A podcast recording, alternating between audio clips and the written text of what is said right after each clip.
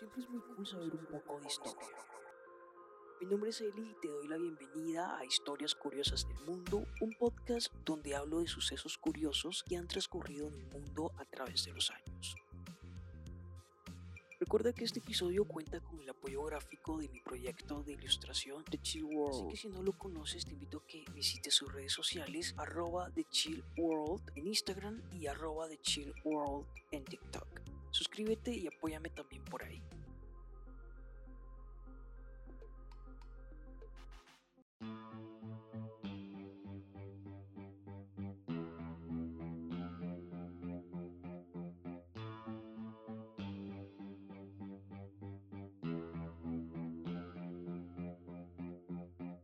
El aire acondicionado no es un invento que ha surgido en los últimos años. Nació en el antiguo Egipto para combatir el calor. Hoy les hablaré de la historia del aire acondicionado.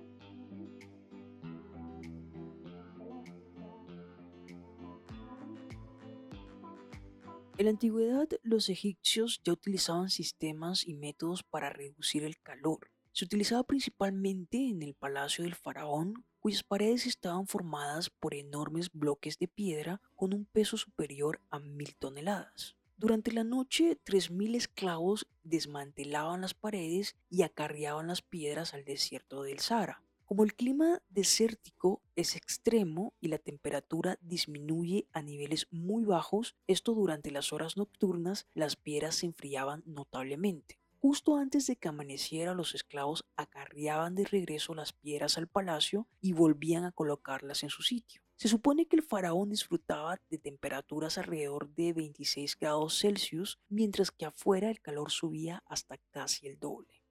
Si entonces se necesitaban miles de esclavos para poder realizar la labor de acondicionamiento del aire, actualmente esto se efectúa fácilmente. Y resulta que en el año 1842, Lord Kelvin inventó el principio del aire acondicionado con el objetivo de conseguir un ambiente agradable y sano. El científico creó un circuito pirográfico hermético basado en la observación del calor a través de un gas refrigerante.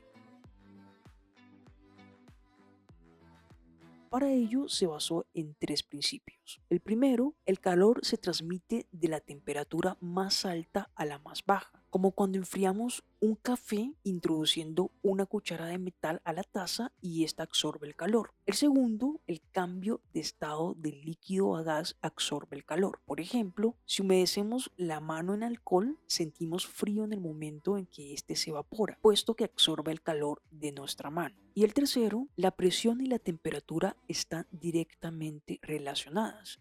En un recipiente cerrado como una olla necesitamos proporcionar menor cantidad de calor para llegar a la misma temperatura que en uno abierto.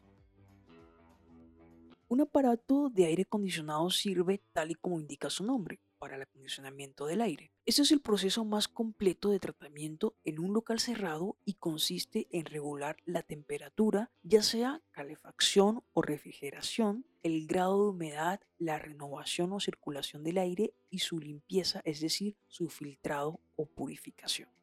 En 1902, el estadounidense Willis Halliburton Carrier sentó las bases de la refrigeración moderna al encontrarse con los problemas de la excesiva humidificación del aire enfriado, las del aire acondicionado, desarrollando el concepto de climatización de verano. Carrier nació en Angola, Nueva York, a la orilla del lago Y heredó el amor de su madre para ocuparse vanamente con los relojes, máquinas de coser y otros dispositivos de la casa. Amó las matemáticas y las estudió en cada oportunidad que tuvo cuando no estaba enfrascado inventando sus propios dispositivos. En 1895 recibió una beca de la Universidad de Cornell y se graduó en 1901 en ingeniería eléctrica. Después de la universidad trabajó para Buffalo Forge Company, compañía que fabricaba calentadores, sopladores y dispositivos de extracción y escape de aire. En su departamento de ingeniería de calefacción diseñaba sistemas de calefacción para secar tanto la madera como el café. Carrier pronto desarrolló un mejor método de medir la capacidad de los sistemas de calefacción y fue nombrado director del Departamento de Ingeniería Experimental de la compañía. Ya en 1902, a los 25 años de edad, ideó su primera invención importante, un sistema para controlar el calor y la humedad para Scott Wilhelms, compañía litográfica y de publicaciones en Brooklyn. La firma no había podido fijar los colores en ocasiones debido a los efectos de calor y humedad en el papel y en la tinta. Carrier recibió en 1906 una patente para su método, se puso a trabajar con ahínco en otras invenciones de refrigeración y control de humedad y eventualmente fue jefe de una parte de la empresa nombrada Carrier Air Conditioning Company, en su honor subsidiaria de Buffalo Forge. Al llegar la Primera Guerra Mundial, la Buffalo Forge fue forzada a recortar gastos y eliminó su división de aire acondicionado. Entonces Carrier, con seis colegas, invirtió 32.600 dólares en su propia compañía. Esto se llamó Carrier Engineering Corporation y algunos de los primeros clientes de la compañía fueron el Madison Square Garden y los departamentos del Senado de los Estados Unidos y la Cámara de Representantes instaló el primer aire acondicionado doméstico en su casa en Minneapolis, Minnesota, en el año de 1914. Carrier trasladó su compañía a Syracuse, New York, en los años de 1930 y la compañía llegó a ser una de las que más empleados tenía en Nueva York. Y ese mismo año, en 1930, inauguró Tokyo Carrier en Japón, país que es hoy el mayor mercado de aire acondicionado del mundo.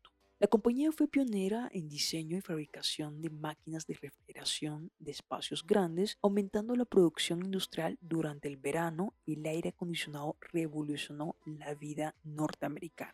Entonces, el aire acondicionado inventado por Willis Halliburton Carrier ha hecho posible el desarrollo de muchas áreas tropicales y desérticas del mundo que dependen de la posibilidad de controlar su medio ambiente. La introducción del aire acondicionado residencial en los años 1920 ayudó a iniciar la gran migración a las zonas cálidas del sur. En el año 2000, Carrier Corporation ya tenía ventas de más de 8 mil millones de dólares y empleaban a unas 45 mil personas.